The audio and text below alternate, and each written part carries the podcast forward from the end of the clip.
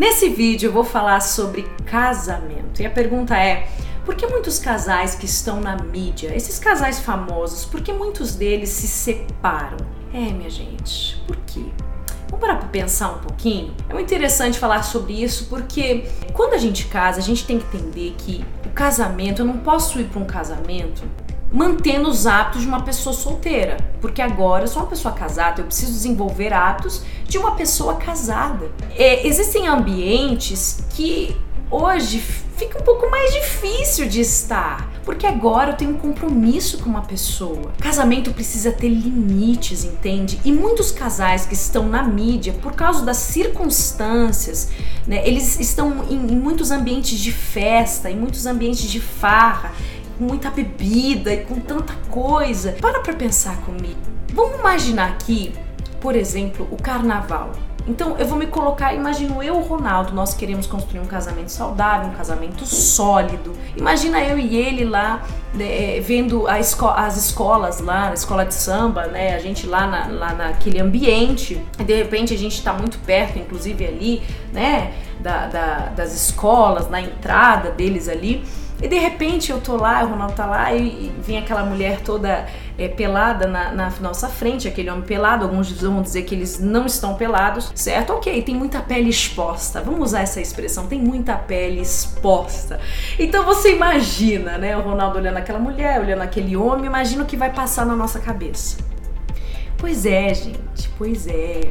As coisas começam aqui na nossa cacholinha, aqui na nossa cabeça porque vem o desejo, sabe? Por isso que até isso o próprio Jesus disse na palavra que quanto que só o fato de você pensar você já está pecando.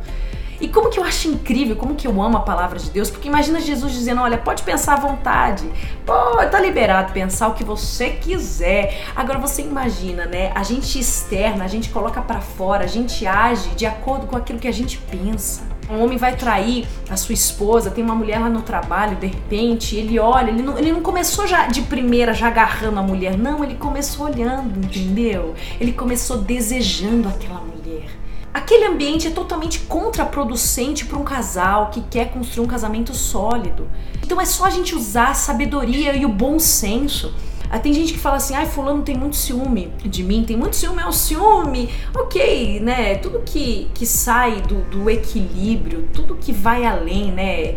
É, tudo que é muito, é, é aquele ciúme doentio, isso também é neurose, isso é, é um outro problema a se pensar. Mas existem pessoas, por exemplo, em relacionamentos que, por exemplo, o cara vai lá jogar futebol com, com, com, os amigos dele, e aí depois vai tomar cerveja dele lá com os amigos, e aí aqui é um bando de homem solteiro que só fala de mulher, só fala de balada, aí o cara tá lá nesse ambiente e a esposa dele não gosta. Por quê? Por causa dessas amizades, que elas não vão edificar. Aí o homem achar ruim, é a mesma coisa, essa mulher anda lá com as meninas que só quer saber do funk, só quer saber desse nível e o homem também não vai gostar. Porque fala, poxa, que você tá, você tá entendendo, gente? Então são coisas às vezes que são tão simples. É só a gente pensar Será que vale a pena? Será que não vale a pena? Será que realmente é, é, vai, ser, vai ser muito edificante estar naquele lugar ou vai destruir o nosso casamento? Porque tudo começa na nossa mente, provocando o desejo, provocando, instigando o, o desejo por tocar aquela mulher, aquele homem. Gente, às vezes as pessoas pensam que o diabo ele vem com dois chifrinhos assim, ó dois chifrinhos. Ele não vem assim, não. Ele vem muito bonito, entendeu, gente?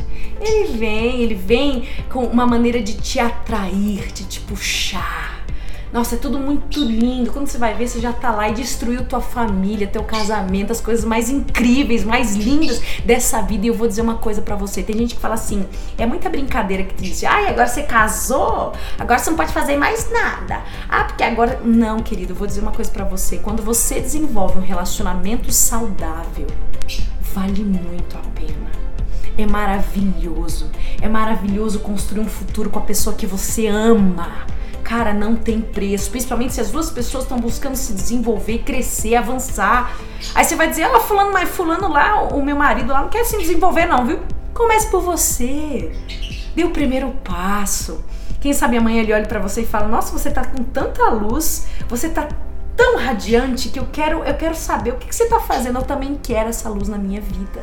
Vale muito a pena pensar sobre isso. Minha oração é para que você desenvolva um casamento super saudável, uma família maravilhosa, sabe?